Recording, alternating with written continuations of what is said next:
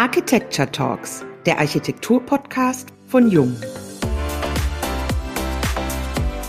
Wir haben das Haus per Fax gebaut, in Handskizzen und Handtexten. Materialität, Atmosphäre, Sinnlichkeit. Architektur ist sehr viel mehr als nur eine schöne Fassade zum Angucken. Erst durch Licht, Räumlichkeit, Farbe und Material entsteht Atmosphäre. Das Plädoyer aus einer großen Tageszeitung für mehr Mut zur Sinnlichkeit beim Bauen hat kein Verfallsdatum. Architektur lebt von der Materialität, ist Träger eines gewünschten gestalterischen Ausdrucks. So kommt der Wahl des Materials eine bestimmte Rolle zu. In den architektonischen Diskursen mischen sich die Möglichkeiten des sich wandelnden technologischen Fortschritts. Konstruktive Zwänge und Materialeigenschaften sind überbrückbar. Die Festlegung einer Interpretation eines Materialkanons überholt sich. Anything goes über die Lust an Material, dem Suchen nach den letzten Reserven und dem Spaß an der Forschung. Darüber sprechen wir, Wiebke Becker und Diane Slavic, heute mit Ludwig Wappner in unserem Podcast. Allmann Sattler Wappner Architekten gegründet von Markus Allmann, Amandus Sattler und Ludwig Wappner sind ein international tätiges Büro mit Sitz in München. Über 100 Mitarbeiterinnen und Mitarbeiter aus 20 Nationen arbeiten interdisziplinär an vielschichtigen Projekten von einer Kirche, die als Ferrari unter den Gotteshäusern bezeichnet wurde, bis zur unterirdischen Stadtbahn in Karlsruhe. Hallo und herzlich willkommen beim heutigen Jung Architecture Talks Podcast. Wir freuen uns sehr, dass Sie heute bei uns sind, Herr Wappner. Ja, guten Morgen auch von meiner Seite. Ich freue mich natürlich auch sehr, dass ich den heutigen Tag mit Ihnen gemeinsam beginnen kann und wir über Dinge reden, die durchaus wichtig sind für das, was wir als Architektinnen und Architekten tun. Ein Blick auf die Projekte des Büros zeigt eine wahnsinnig große Vielfalt an Typologien, aber auch Materialien. Lange bevor Glasmosaike als Fassadenelemente benutzt wurden, habt ihr ein Projekt großflächig damit bekleidet. Ein Verwaltungsgebäude in Reugling ist von einem Scherenschnitt aus Metall bekleidet, Streckmetall, Polycarbonat. Es gibt kein Material, was sie noch nicht benutzt haben. Woher kommt die Lust an Materialien, an Materialität? Ich glaube, die Lust kommt letztendlich auch aus der Tatsache heraus, dass wir immer sehr offen waren für alles, was wir so als junge Architekten 1993 als Dreierkombination begonnen hatten. Und es ging uns eigentlich damals schon darum, über die traditionellen Dinge hinaus. Wir haben ja alle drei in München studiert, wo man natürlich traditionell ausgebildet wurde mit dem Thema des Ziegels, des Natursteins, des soliden Bauens. Man würde heute rückblickend sagen, eine eher konservative Architekturausbildung. Aber darüber hinaus dann einfach sich mit Dingen zu beschäftigen, die damals, und das muss man einfach jetzt natürlich in einem zeitlichen Zusammenhang sehen, noch als innovativ und weitestgehend in Teilen als Neuland auch bezeichnet wurden. Und das hat uns eigentlich schon gereizt, wie wir die ersten Steps gemeinsam im Interior Design gemacht haben, dass wir Dinge ausprobiert haben mit Handwerkern, mit Kollegen zusammen, irgendwelche Stähle gewachst, poliert und irgendwie mit irgendwelchen Dingen eingecremt und lasiert und lackiert um zu sehen, wie natürlich Material in seiner Affinität, in seiner Veränderung und in seiner ganzen Haptik und Wahrnehmung sich verändert. Und das hat sich für uns dann auch darin gehend manifestiert, dass wir schon als junge Architekten in all unserem Tun versucht haben, Innovation auf der einen Seite zu verfolgen und auf der anderen Seite daraus natürlich auch Dinge ins Bauen zu übersetzen und Dinge auszuprobieren, die zu der Zeit teilweise auch noch gar nicht als Baumaterialien manifestiert waren. Ich glaube, das war so der Ausgangspunkt auch einer Neugierde, die uns alle drei auch umgetrieben hat. Aber natürlich auch, ich meine, wir sind in einer Zeit, haben wir unser Büro gegründet, da gab es noch kein Internet und da gab es noch nicht diese ganzen medialen Möglichkeiten wie heute, wie man sich als Architekturbüro, als junge Architekten auch manifestiert auf der einen Seite, auf der anderen Seite auch den Reiz der neuen Möglichkeiten auszunutzen und ja gemeinsam mit unseren Auftraggebern und Bauherren im Prinzip dadurch auch Diskussionsstoff und Aufmerksamkeit zu erzielen, aber nie, und das sage ich ganz offen, nie ohne ins Risiko dahingehend zu gehen, dass es gegen irgendwelche Regeln der Baukunst irgendwie sich dagegen gewandt hat, weil wir ja auch natürlich schauen müssen, dass wir diese Dinge auch ordentlich und richtig machen, aber wir sind ins Risiko gegangen.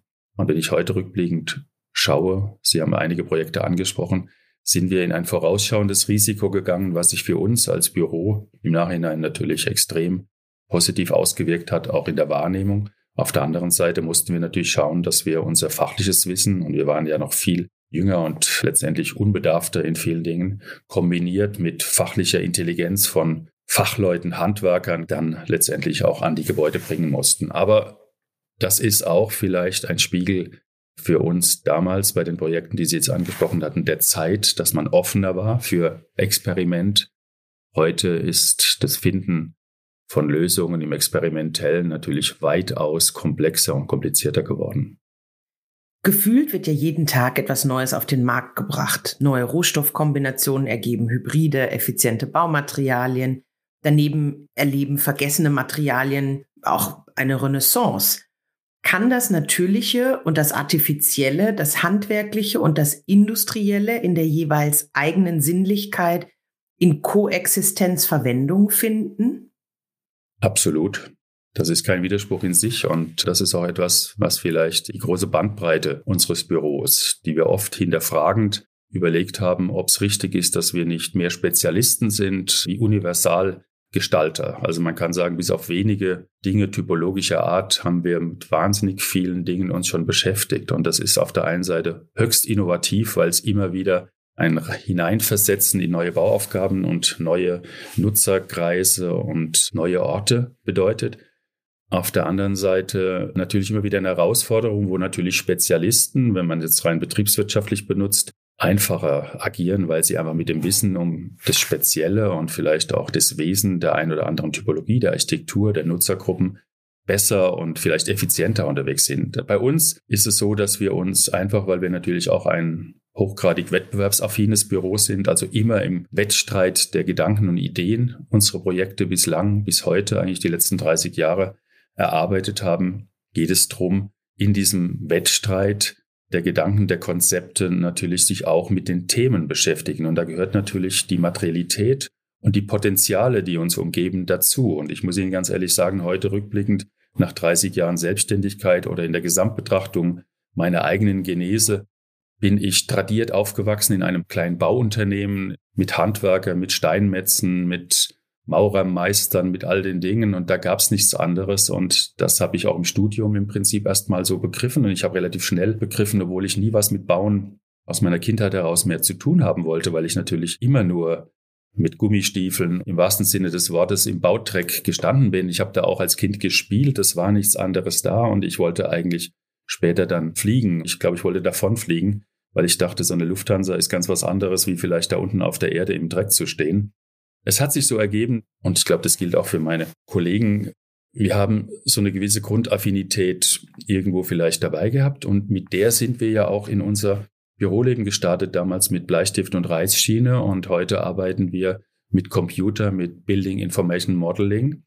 Und genauso ist es im Bauen dass wir natürlich gelernt haben an der TU München, wie man Ziegelsteine ordentlich schichtet. Und wir haben uns vielleicht bewusst mit unseren ersten Projekten, und ich war ja auch als Assistent an der TU München in diesem Bereich tätig, dass wir dann uns dem innovativen Neuen, also wir haben den Blick hinaus gewendet. Wir haben uns damals in unserer Zeit mit so Kollegen wie Norman Foster, die noch auch natürlich jünger waren, aber die sind eine Dekade vor uns, Jean Nouvel, wirklich Architekten, die ins Experiment gegangen sind, die die Sinne angesprochen haben, die einfach Renzo Piano, Santo Pompidou, wir sind dahin gefahren und standen staunend davor und haben gemerkt, es gibt mehr wie vielleicht nur die tradierte Architektur. Und wenn ich an das Sainsbury Center of Visual Arts von Norman Foster denke, das hat mich im Studium total animiert, also ein Museum wie ein Flugzeughangar anzudocken. Meine Entwürfe haben sich radikal verändert, dann auch in der Zeit. Und deswegen haben wir für uns eigentlich nie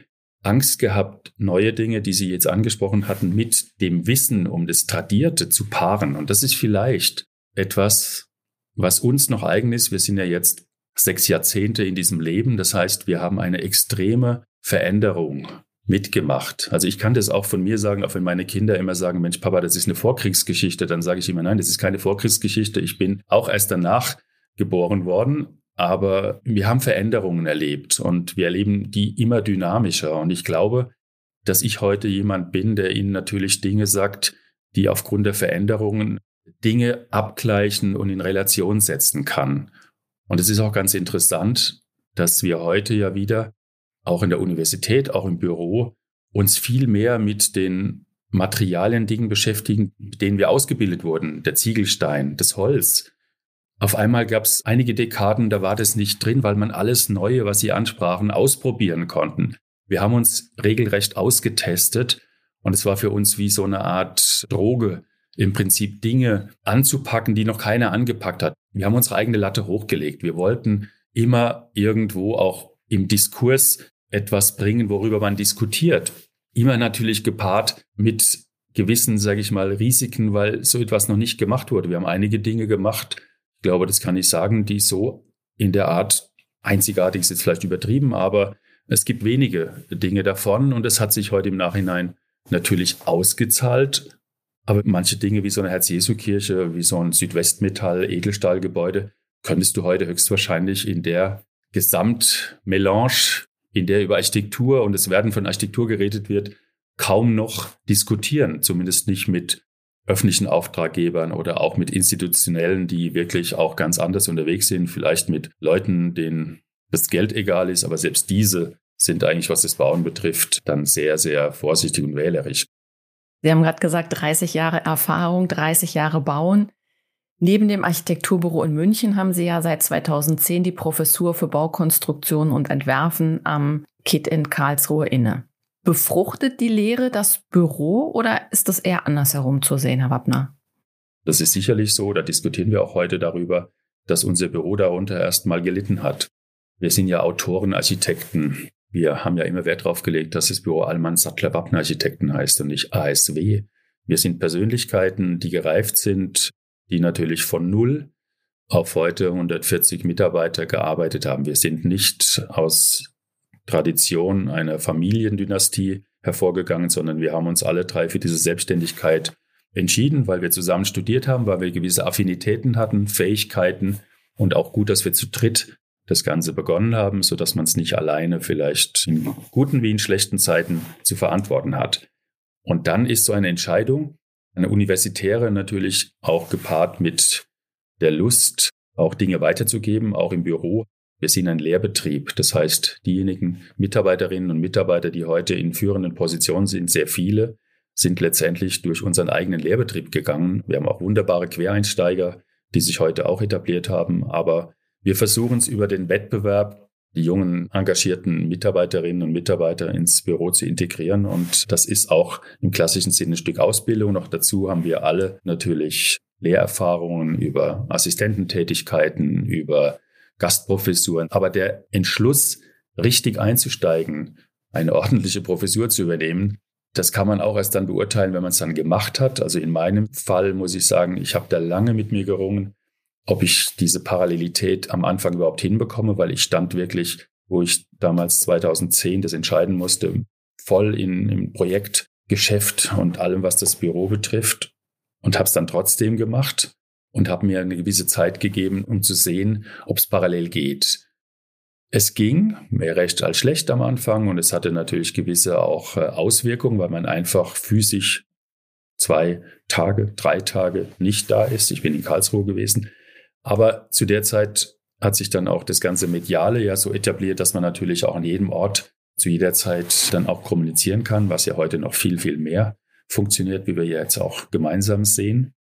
Es hat sich deshalb für uns auch wieder im Rückblick als positiv eingependelt, weil natürlich, glaube ich, Markus Allmann und meine Person auch in gewisser Weise natürlich Workaholics sind, die dann gesagt haben, okay, wir müssen beide Dinge so hinkriegen, dass das Büro nicht drunter leidet. Und ich behaupte jetzt einfach, auch wenn immer wieder Diskussionen auch sind, dass es uns auf der einen Seite natürlich in der persönlichen Betreuung im Büro gewisse Verluste gebracht hat. Das ist ganz klar. Man muss dann, das ist wie mit Kindern, sie doch alleine laufen lassen und muss auch Verantwortung übertragen können. Wir haben auch umstrukturiert seit der Zeit bis heute. Wir haben das Büro verändert.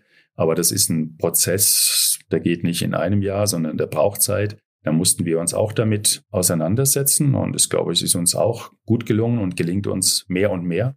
Und auf der anderen Seite haben wir gewonnen, weil wir natürlich uns selbst an der Universität neu sortieren mussten. Man muss Vorlesungen halten, man muss über Dinge reflektieren, die man selbst gemacht hat, aber man erfährt unwahrscheinlich viel Neues. Natürlich in erster Linie von den Studierenden. Man gibt etwas weiter und man bekommt wahnsinnig viel zurück. Der Austausch mit den Kolleginnen und Kollegen, aber natürlich auch die neue Reputation. Also ich bin heute, kann ich sagen, im Großraum Karlsruhe, Mannheim, Ludwigshafen, Pforzheim. Ich bin ja auch in Mannheim und in Pforzheim zum Beispiel Gestaltungsbeiratsvorsitzender. Das sind alles Dinge, die ergeben sich natürlich. Es gibt neue Terrains und Felder, die uns eröffnen. Und Markus in Stuttgart natürlich genauso. Wir sind beide jetzt Baden-Württemberger und haben uns da neue Felder natürlich eröffnet. Und es ist auch so, dass natürlich, wenn man das gut macht, und ich würde jetzt einfach mal behaupten, wir beide machen das recht gut an unseren Universitäten. Es gibt ja da auch Feedbacks, Evaluierungen und all das, was dazugehört. Also das heißt, in der Gesamtmelange betrachtet, würde ich sagen, ist es pari. Es ist nur so, und das sage ich ganz offen, wir beide sind sicherlich mit vielen anderen Kollegen, die das machen, da noch Dinosaurier, weil sich auch die Welt der Universitäten ändert. Also wir sind als Lehrer berufen worden. Also ich bin explizit natürlich auch das Thema des Bauens, Konstruierens, Entwerfens. Das war natürlich etwas, was mich angesprochen hat. Wir begleiten zwei Berufe. Also wir sind auf der einen Seite Unternehmer, kann man heute sagen, weil wir jetzt auch ein großes Büro haben. Auf der anderen Seite sind wir Lehrende an Universitäten mit einem Staff auch von Mitarbeitern, sind Teil eines Systems. Und heute ist ja so an der Universität, dass ja Forschung und Lehre. Also es heißt ja nicht Lehre und Forschung, sondern bei uns am KIT, was natürlich auch eine Exzellenzuniversität wie die TU München ist, mit dem Schwerpunkt Forschung und Lehre. Das heißt, es ist ein Paradigmenwechsel, wo auch in den Berufungen sich Dinge dann verändern und diese Typen die so wie wir quasi praktisch arbeiten, parallel und lehren und forschen. Ich weiß nicht, ob es die Zukunft noch so abbilden wird, weil natürlich auch Hürden zu nehmen sind, Nebentätigkeit, was ist die primäre Tätigkeit, all diese ganzen Fragestellungen, wo wir beide jetzt relativ gelassen damit umgehen können, aber jüngere Kolleginnen und Kollegen da natürlich ganz andere Hürden nehmen müssen. Auf der anderen Seite sage ich auch ganz offen, die Universitäten können sich glücklich schätzen, dass sie diesen Fundus im Prinzip auch nutzen können und die Studierenden reflektieren das. Ich denke jetzt auch bei uns an der Fakultät, mein Kollege Meinrad Morger, der auch gleicher Jahrgang ist wie ich, auch jemand, der genau die gleiche Intention hat. Ja, die Studierenden kommen dann doch gerne auch zu uns. Die kommen auch gerne zu allen anderen. Aber ich habe noch nicht über Mangel an Zuspruch mich beklagen müssen. Das zeigt auch, dass diese Auseinandersetzung dieses Ping-Pong zwischen dem, was wir tun und was uns frisch und jung hält, weil wir immer am Puls der Zeit sind und dem, was wir zurückgeben, ist für mich ein wahnsinnig wichtiger Baustein. Und so bin ich auch im Studium groß geworden. Es gab die theoretischen Lehrenden, es gab die praktischen und dazwischen, jetzt sind noch die Forscher dabei. Ich habe ja einen wunderbaren Kollegen, den Dirk Hebel, der natürlich das nachhaltige Bauen jetzt mit mir zusammen dann auch im Prinzip auf ein Fundament stellt. Wir sind natürlich auch generationsmäßig da ein paar Jahre auseinander, aber es ist toll, diese Dinge dann auch mit reinzunehmen. Und wir werden ja vielleicht auch noch über das Projekt in Stuttgart reden, wo dann so ein junger Kollege wie Achim Menges im Prinzip über meinen Partner und Jan Knippers, mit dem wir auch arbeiten, natürlich auch Dinge zusammenbringen, die uns auch als Büro weiterbringen. Und wir haben eine Zeit lang gebraucht, dass wir beide nach dem klassischen Thema der Lehre im Prinzip jetzt auch gemerkt haben, dass wir viel mehr Synergie erzeugen können zwischen unseren Bürotätigkeiten, unserem praktischen Tun und dem Forschungsthema, weil wir können das jetzt wieder umsetzen. Wir machen jetzt ganz aktiv, da reden wir gleich auch noch drüber, viel mehr in diesem Sinne. Wir haben als Büro geforscht und haben gemacht und jetzt machen wir es offizieller und nutzen die Möglichkeit dieses akademischen Freiraums und das ist wunderbar. Also ich weiß ja, dass ich auch auf einer Liste der Emeritierungen stehe und meine Zeit ist endlich, weil das ist so im öffentlichen Dienst. Ich könnte jetzt nochmal gerade zehn Jahre draufpacken und sagen, jetzt habe ich auch da Lust dazu, weil ich natürlich immer auch mit der praktischen Brille natürlich Dinge vielleicht über Jahre doch noch anders gesehen habe. Aber das sind auch Erfahrungen und Erkenntnisse und da stehe ich auch ganz offen dazu. Bleiben wir mal kurz bei der kommenden Generation der jungen und zum Teil naja, wahrscheinlich zum großen Teil digital affinen Architekten. Wir haben viel über Materialität gesprochen. Welchen Zugang hat diese Generation zur haptischen Sinnlichkeit von Material? Ja, spannende Frage. Und das ist eine, die mich gerade momentan am meisten traurig macht in diesem Lockdown der Corona-Pandemie, dass wir keine Exkursionen mehr machen können. Mhm. Und ich kann Ihnen nur eine Erfahrung mitgeben, da kriege ich dann manchmal feuchte Augen, wenn ich auch sehe, wenn wir auf Exkursionen gehen und wir machen immer wunderbare, ja, kleine Exkursionen. Da fährt man, ich sage jetzt mal nach Bregenz, geht ins Kunsthaus von Peter Zumthor, hat das Glück, dass keine Ausstellung drin ist, sondern das Haus ist leer und man kann nur den Raum, die Architektur, das Licht und das Material beobachten. So ein Erlebnis hatte ich vor einigen Jahren. Und da bin ich selbst beeindruckt. Ja, spirituelle Räume oder auch kontemplative Räume bewirken etwas auch in mir selbst. Und dann sitzt du da und beobachtest die Studierenden, wie sie sich in den Räumen bewegen. Und wie bewegen sie sich? Sie stehen entweder in der Mitte, sitzen auf dem Boden, lassen sich beeindrucken von Licht und Raum. Etwas, was die Sinne anspricht. Und ich glaube, die Sinne kann der Computer hoffentlich noch nicht so schnell ersetzen. Das zweite ist, dass die Studierenden an der Wand entlang gehen. Natürlich redet man vorher drüber und sagt, streich doch mal mit der Hand über den Beton. Der Beton, bei Peter Zumthor in dem Beispiel, der wirkt samten, der wirkt weich. Ins Licht getaucht wirkt Beton nicht grau und negativ, wie manche Leute assoziieren, sondern er wirkt anregend. Und wenn du die Augen zumachst, und ich habe das beobachtet, ich habe auch Bilder gemacht, die ich gerne in der Vorlesung zeige, wie die Studierenden mit einer Hand entlang so ein Treppenhaus hochlaufen, wie sie einen Handlauf in die Hand nehmen, wie reagiert Messing, Holz auf die Hände und die Wahrnehmung? Da bin ich jetzt wieder bei meinem Lieblingstheoretiker Johanni Palasma, den ich auch 2014 als Schelling-Theoriepreisträger mit begleiten durfte, weil ich an der Schelling-Stiftung in Karlsruhe auch bin. Ich schenke eigentlich mindestens drei, vier Mal im Jahr das Buch von Palasma, Die Augen der Haut, The Eyes of the Skin, das ich Ihnen nur empfehlen kann, ein kleines Handbuch, wo er schreibt, dass einfach die fünf Sinne und er hat natürlich die Augen als ganz wichtiges Element im Prinzip etwas ist, was durch diese computergenerierte Welt gerade in der Architektur nicht zu ersetzen sind, weil wenn Sie heute Raum mit den Augen betrachten, dann passiert im Kopf etwas, was der Computer noch nicht kann. Der Computer kann natürlich, wenn er algorithmisch demnächst mit Millionen von Daten gefüttert wird, vielleicht anfangen, auch solche Prozesse zusammenzubringen und da viel mehr. Aber ich glaube, ist für mich das Wesentliche eigentlich dessen, was die Lust am Beruf ausmacht, diese Kombination. Und die hat mit Material, mit Raum, mit Licht, mit Konstruktion, mit Gestaltung zu tun, dann irgendwo im Kopf so zusammenzubringen, dass es mich nachhaltig berührt, dass ich es abrufen kann.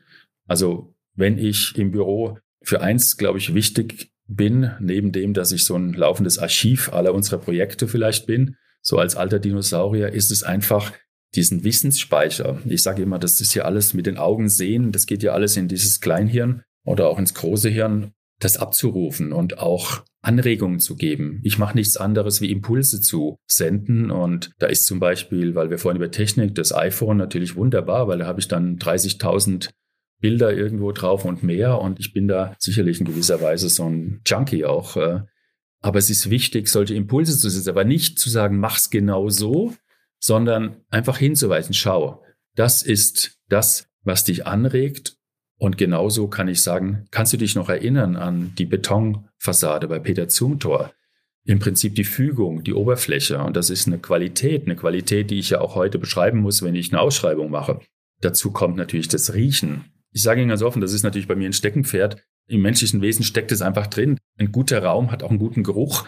Als Kind, wenn man in der Kirche war, der Weihrauch und so weiter. Manche Leute kriegen da irgendwie einen Kollaps davon. Aber es hat natürlich auch mit meiner Genese zu tun, so als christlich ausgebildeter Jugendlicher und wie auch immer. Aber es sind so Dinge, die ganz wichtig sind. Und wenn Sie in einem Raum mit Holz sind, ja, dann riecht es. Auch ein Wirtshaus, wenn Sie reingehen. Das sind Dinge, Oberflächen. Und ich merke es immer wieder, wir hatten im Wintersemester jetzt eine wunderbare Vortragsreihe, wo wir Material und Handwerk geredet haben und wenn einfach die Kollegen, die teilweise hochgradig digital auch arbeiten, auf der anderen Seite immer wieder runterkommen und quasi über das Material, über die Fügung, über das Handwerkliche reden, dann schließt sich da gar nichts aus, sondern im Prinzip es ergänzt sich. Ich meine, Sie haben da auch angesprochen, die Frage der Fertigkeiten. Ich meine, natürlich muss ich gestehen, ich bin eine Generation, die Schreiben gelernt hat.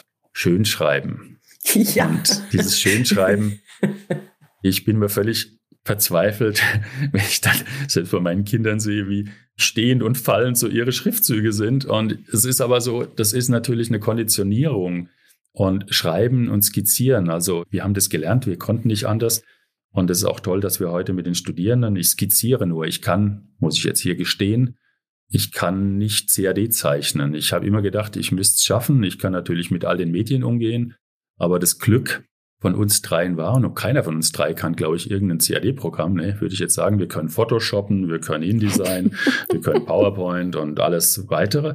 Aber wir hatten dann immer, wir waren da schon auf großem Fuß unterwegs, immer ein, zwei Wasserträger, die das einfach konnten. Und wir saßen daneben und haben gesagt, jetzt mach doch mal, mach doch mal den Kreis ein bisschen runter, mach doch mal jetzt so. Und äh, Sehr gut. Äh, das ist ja heute, ist ja heute toll. Ich habe immer jahrelang behauptet, wie wir mit Nemetschek damals anfingen, wirklich, das war ein Wahnsinnsinvest 1993, 94. Das hat uns 250.000, was war das damals? Mark, Mark, Mark genau, ja. gekostet. Das hat uns, das hat uns fast erschlagen, bis wir später gemerkt haben, dass Vectorworks viel billiger war und so weiter. Also sind alles so ihre Erkenntnisse, einen Plotter für 30.000 Mark gekauft haben. Und da habe ich immer behauptet, ah, ich kann viel schneller mit der Reißschiene und dem Bleistift. Ich will viel schneller wie ihr. Das habe ich jahrelang gedacht, bis ich irgendwann gemerkt habe, mal bin ich blöd das macht überhaupt keinen Sinn, sondern ich kann da mit reinarbeiten. Ich kann heute mit dem iPad, was ich jetzt universitär natürlich mache, nicht mehr mit der Skizzenrolle, was ich gerne mache. Das hat auch was haptisches, physisches. Heute mache ich es mit dem iPad. Es geht auch, aber ich sag mal, wir nutzen diese Dinge ganz normal, so wie sie bestmöglich einsetzbar sind. Und da gehört natürlich auch sowas handwerklich wie Schreiben und wie Skizzieren irgendwie vielleicht auch dazu. Aber Sie haben die junge Generation angesprochen und da habe ich auch immer gedacht, Menschenskinder, die müssten doch eigentlich auch skizzieren können. Aber die können natürlich, weil sie einfach technisch affiner sind, mit den Dingen groß geworden sind, wie mit der Muttermilch, haben die heute halt ihre iPhones, ihre iPads und ihre Laptops. Ich stehe ja da immer staunend davor, wenn dann einer so ein Rhino-Konstrukt dann irgendwie aufbaut und irgendwie im Prinzip Dinge zusammenfügt, die machen das halt mit der Technik. Aber die Technik macht es nicht mit ihnen, sondern der Kopf gibt es in die Finger und in die Tastatur und sie kombinieren das genauso wie wir im Prinzip diese handwerklichen und, und manuellen Dinge getätigt haben. Ich predige das natürlich, muss ich gestehen. Ich bin natürlich dann schon gewisserweise oldschool. Ich versuche schon immer auch in meinen Vorlesungen der Universität dieses Handwerkliche mit dem Digitalen zusammenzusehen. Modellbau ist ja ein gutes Beispiel. Ich meine, wenn heute den Laien etwas neben dem gebauten Haus am meisten anspricht, sind es Modelle. Und gehen Sie heute mal ins Architekturmuseum, zum Beispiel in der Pinakothek, da stehen die Kinder staunend davor, die Erwachsenen, die nichts mit Architektur zu tun haben. Und die schönsten Ausstellungen, die haben einfach was mit natürlich auch Inhalt und Texte, aber Modelle ist etwas, was am ehrlichsten die Dinge zeigt. Es verfälscht es nicht, wie ein Rendering kann natürlich einen Augenwinkel zeigen, den hast du niemals. Also da müsst du Spektralaugen haben. Das ist ja auch heute schwierig in Juries und so weiter, dass du manchmal mit Bildern da offeriert wirst, die gar nicht so sein können. Und dann hast du so ein Modell, wo du jeden Laien im Prinzip auch damit gut hinbringen kannst. Und ich glaube, selbst ein Einmannbüro kann mit großen Fähigkeiten der digitalen Technik wahnsinnig viel mehr bewältigen, wie wir, wie wir angefangen haben, weil wir natürlich manuell ganz anders zusammenarbeiten mussten am Anfang noch. Und da hat sich vieles bewegt. Und trotzdem glaube ich, dass die Symbiose dieser Dinge des Handwerklichen, des Materiellen, des Haptischen und des Digitalen sich eigentlich meines Erachtens nur wunderbar ergänzen können, weil wir, und das ist vielleicht auch noch ein Punkt, beim Bauen nicht unbedingt jetzt seriell, also natürlich ist es modulare Bauen, vielleicht kommen wir auch noch dazu, ein neues Thema, aber selbst im modularen Bauen geht es auch um Sinnlichkeit und da geht es darum, dass nicht alles gleich ausschaut, sonst haben wir das Thema der Platte in der DDR, die wir heute versuchen mit Farbe und mit Dingen zu verändern, sondern wir müssen die Technik nutzen, auch das modulare Fabrizieren, aber wir müssen gestalten. Wir dürfen da nicht vergessen zu gestalten, weil sonst gibt es uns bald nicht mehr, sondern dann machen das andere, die im Prinzip uns ersetzen und wir sind nur noch die Couteure der Fassaden, Fassadenkosmetik. Und das möchte ich nicht, weil Architektur besteht nicht aus Fassade, sondern Architektur besteht aus Raum, Material, Konstruktion und natürlich einer Fassade und dem Zusammenspiel all dieser Elemente. Und erst dann ist Architektur Architektur, weil wir machen das ja nicht nur zum Anschauen, sondern zum Benutzen, zum Bewohnen, zum Gebrauchen. Und das ist ganz, ganz wichtig. Und ich glaube, das gilt für junge Architektinnen und Architekten genauso wie für uns. Und da wir das Glück haben, dass wir zwar schon jetzt einige Jahre hinter uns haben, aber immer mit jungen Menschen parallel zu arbeiten, sowohl an der Universität als auch im Büro. Auch sicherlich, ich würde sagen, in der Universität sind schon mehr wie 50 Prozent weibliche Studierende, Männer, also auch nicht im Prinzip das eine und das andere, sondern die gute Mischung. Das hält uns wahnsinnig frisch und das möchte ich auch nicht missen. Das ist wunder, wunderbar. Sie haben ein ganz besonderes Hobby. In regelmäßigen Abständen, Sie haben das eingangs auch schon erwähnt, besuchen Sie Projekte des Büros und beobachten den Älterungsprozess der Gebäude. Was interessiert Sie da besonders und was finden Sie dann auch? Ist ja schön, dass Sie das als Hobby bezeichnen. Meine Kinder jetzt hier wären, würden Sie sagen, die habe ich immer überlistet, wenn wir Sonntagsausflüge gemacht haben. Weil ich natürlich, muss auch gestehen, ich meine, wir gehören natürlich auch zu einer Generation, wo man dieses Ganze, was ich Ihnen jetzt erzählt hatte, auch im guten Austarieren einer familiären Situation hingebracht hat. Aber wenn ich dann immer gesagt, okay, wir fahren da mal raus zum Starnberger See und auf der Strecke äh, habe ich kurz gestoppt, dann haben sie schon gleich gesagt, oh, jetzt nicht aussteigen, dann sind das sie sitzen geblieben. Und ich bin dann rausgegangen. Aber nee, aber sie sind schon auch gerne da mit dabei, auch wenn keiner Architektur studiert hat. Ja, das Hobby. Das Hobby ist so eine gewisse Sucht auch vielleicht. Man muss ja über Dinge auch reden können, wie sie sich verändern. Und ich gehe, das sage ich ganz bewusst, ich gehe mit sehr offenen Augen durchs Leben. Und ich berausche mich im Prinzip auch und lade mich auf an dem, was ich sehe und natürlich höre, rieche und die ganzen Dinge. Aber das Sehen, dieser Wissensspeicher ist das, was ich vorhin auch mit der Universität angesprochen hatte, ist bei Exkursionen etwas, ja, was uns alle, Sie genauso wie mich, unwahrscheinlich anfixt und anspricht. Und jetzt geht es natürlich auch darum, bei den eigenen Projekten nicht nur Dinge zu behaupten. Wenn ein Haus neu ist, ist es immer einfach, da schaut es erstmal gut aus, sondern es geht darum, wir haben ja über Material gesprochen. Wie verändert sich Material? Wie verändert sich Holz? Wie verändert sich Putz? Wie verändert sich Kunststoff? Wir haben viele Dinge mit Kunststoff gebaut, wo man auch natürlich im Nachhinein Prozesse beobachten kann. Und ja, wie wird Raum genutzt? Also wo ich hineingehen kann. Ich kann in den Wohngebäude natürlich auch nicht mehr reingehen, obwohl ich auch bei unserem Wohnhochhaus in France dann zwei gute Kollegen habe und den einen besuche ich immer mal wieder. Und dann kann ich im Prinzip natürlich auch Dinge dann persönlich wahrnehmen. Aber in den Räumen und von außen und von innen kann man einfach Prozesse sehen in der Nutzung. Bei Schulen ist es natürlich klar, da ist eine extrem dynamische Benutzung. Da musst du sehen, wie altern Dinge, die man vielleicht materiell genommen hatten, bis hin zu Türgriffen, bis hin zu Schaltern, bis all diesen Dingen. als man sieht, wie robust Dinge sind. Wenn ich mir überlege, ich sitze jetzt auf so einem Vitra-Stuhl und so ein Stuhl ist einfach schon mehrere Jahrzehnte alt, aber der ist stabil, der geht auch nicht so schnell kaputt und das ist auch etwas, wo ich auch glaube, dass ich gar nicht 100 Materialien bräuchte, sondern ja, ich bin da auch in gewisser Weise traditionell mit den guten Dingen behaftet. Zum Beispiel bei einer Putzfassade. München ist ja eine klassische Stadt mit Putzfassaden. Wenn Sie Gründerzeithäuser anschauen und sehen, wie elegant die nach 100 Jahren noch ausschauen, dann hat es mit handwerklichen Fähigkeiten, mit so einem kleinen Dachüberstand, mit so einem Gesims zu tun. Wir haben eine relativ schmutzige Umwelt in Teilen. Es gibt einen Regen dazu, es gibt Veränderungen, es läuft das Wasser nicht so, wie man das meint, an so einer Fassade runter. Und das prägt natürlich ein Erscheinungsbild. Natürlich ist ein Alterungsprozess ein Thema und Eigentum verpflichtet. Man muss auch ein Haus pflegen, man muss auch Dinge machen, man muss es reinigen, man muss es vielleicht mal wieder neu lackieren, man muss es neu malern. Also gehört eigentlich alles dazu. Ich war jetzt kürzlich in Ludwigshafen weil ich gerade mit Studierenden in Mannheim ein Projekt gemacht habe und habe unser BASF-Gebäude mit den Glas Mosaikfliesen angeschaut. Ein Experiment, was wir damals mit Stoh und mit Willi in Österreich gemacht haben. Und diese Glasmosaikfassade, die steht heute noch da wie eine Eins. Die hat sich wahnsinnig gut irgendwie selbst gereinigt, obwohl wir da gar nicht so genau wussten, wie das altert. Und wenn ich Ihnen da heute Bilder zeigen würde von damals 2004, 17 Jahre später, wunderbar. Also ist etwas, was mich total anfixt und wo ich dann auch wirklich guten Gewissens drüber reden kann. Ich behaupte ungern Dinge, die ich nicht belegen kann. Und bei Putzfassaden ist es so, das kann man bei uns im Büro im Vorderhaus sehen, da haben wir natürlich radikal selbst die Dachschräge mit Putz und Epoxidharz, wie auch immer gesichert, haben keinen Dachüberstand gemacht. Und da gibt es Teilbereiche, wo das Wasser halt nicht so abläuft, wie man das möchte. Das ist ein durchgefärbter Putz.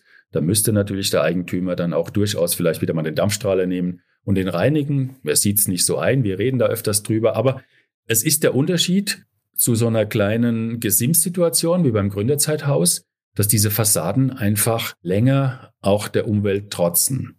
Bei Holz ist jetzt ganz interessant, ist das Thema, wir sind ja hier in Bayern auch Letztendlich, man kann Holz vergrauen lassen, ein natürlicher Vergrauungsprozess. Das ist etwas, was im Umland ganz natürlich ist, was man auch beobachtet. Wie vergraut Holz in welcher Himmelsrichtung?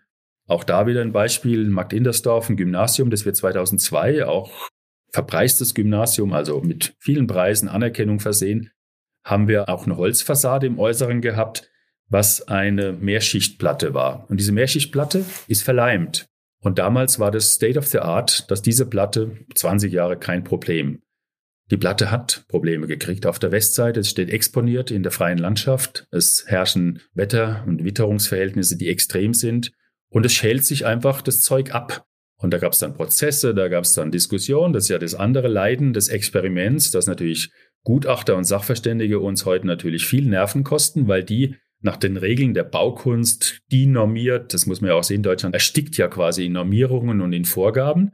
Und als Gutachter, das sind ja meistens auch Architektinnen, Architekten, kannst du an so einem Büro wie unseres dann auch gut verdienen, weil es ist einfach das Risiko, dass wir gegangen sind mit schwellenlosen Übergängen, mit gewissen Dingen, die Komfort sind, die einfach wichtig sind auch, immer natürlich gegen irgendwelche Regeln der Bautechnik zu verstoßen. Und da kann ich ein Gutachten machen und dann kriegst du, egal wie gut du das gemacht hast, du hast immer mindestens 30 Prozent Mitschuld. Das ist so Standard. Und es treibt mich um. Am Anfang habe ich dann noch extrem dagegen angekämpft.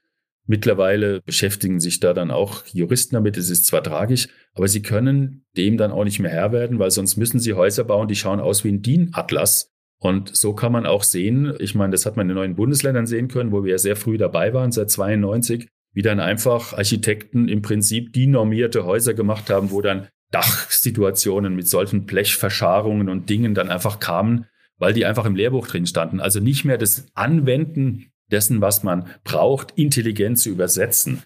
Und wenn ich dann eben mir diese Gebäude von uns anschaue, natürlich in so einem Raum wie der Herz-Jesu-Kirche, dann ist es ein kontemplativer Raum, man sieht, wie Licht den Raum verändert, man sieht, wie das Holz satter wird, man sieht den Natursteinboden, der durchs Reinigen auch gesättigter wird und man sieht, wie er sich verändert. Das ist für mich ganz, ganz essentiell, muss ich sagen. Und ich gucke mir das aber auch in Venedig an und gucke auch da, wie ein Terrazzoboden reißt. Und ich muss aber hier mit den Gutachtern in München mich dann rumplagen, weil Terrazzo trotzdem reißt. Egal was sie machen, ein Walzterrazzo kann nicht hundertprozentig, aber dort ist es schön und bei uns ist ein Mangel. Und in diesem Zwiespalt stecken wir oft mit den Dingen.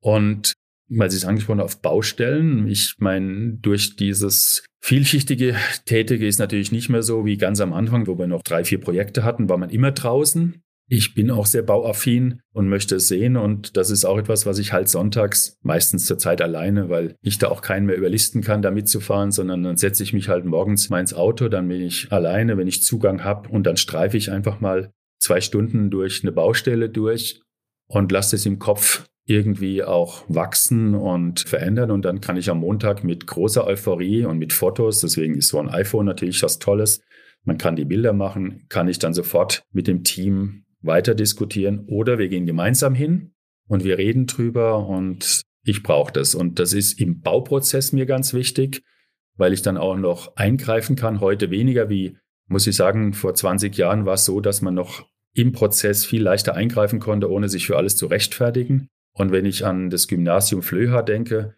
wo wir zwar mit monströsen Computern und so weiter da angefangen haben, aber die letzten eineinhalb Jahre, und da waren wir zwar nicht Bauleiter, aber wir hatten die Werkplanung, wir hatten Bauleiter aus Chemnitz, aber ich war jede Woche mit Wind und Wetter, mit Sommerreifen durch sibirische Winter gefahren, weil wir kein Geld hatten für Winterreifen, war ich vor Ort und wir haben alles per Fax gemacht. Quasi, wir haben das Haus per Fax gebaut, in Handskizzen und Handtexten. Das heißt, der Bauleiter hatte angerufen. Die Bauleiter damals waren auch, ich meine, wir hatten ihre Typen da auch, die teilweise von den Universitäten erstmal entbunden wurden. Und dann war ein Mathematikprofessor bei uns, Bauleiter, der war sowas von toll und klug.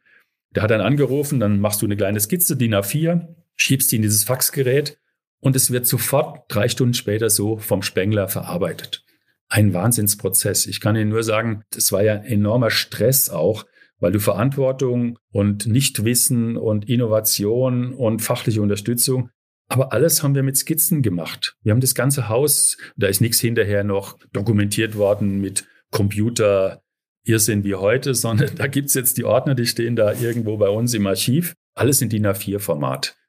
Und deswegen ist es auch schön, wenn man jetzt heute Dinge anschaut. Es ist auch toll, mal auf einer Baustelle mit wirklich affinen Handwerkern mit dem dicken 6b an die Wand was zu zeichnen. und mit einem Spengler, der denen sagt, schau hin, das ist meine Hand. Und dann siehst du eine Riesenhand, wie so eine Bratpfanne. Und dann zeigt er das Detail, was dann die Mitarbeiter im Büro mit dem Computer gezeichnet haben, und gesagt, wie soll ich denn da hinkommen und soll diese Schraube noch befestigen? Wie soll ich denn dann hinkommen? Da merkt man einfach, dass natürlich dieses Arbeiten heute im Büro, wenn es nicht mehr gepaart ist mit der Realität, oftmals natürlich auch zu surrealen Details führt. Und auch da ist es einfache Wiederdenken und auch anschauen und wir versuchen auch, dass unsere Mitarbeiter natürlich die Projekte dann auch sehen oder auch Touren zusammen machen, um einfach zu begreifen, was sie da tun.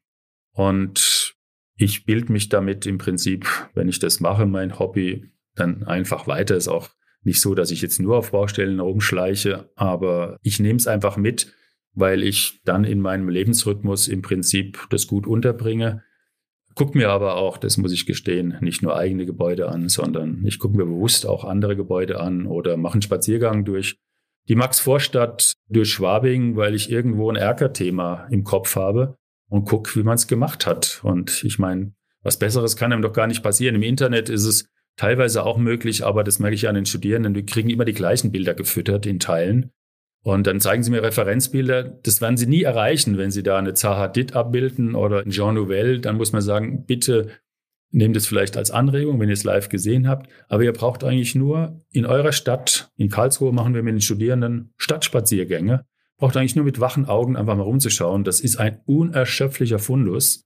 Und der ist auch, wenn ich im Ausland unterwegs bin, auch in den Bergen, wenn man eine Berghütte sieht oder wenn man irgendwie eine Kombination sieht, wir machen ja viele Infrastrukturbauwerke. Wir bauen ja gerade diese sieben Untergrundstationen in Karlsruhe.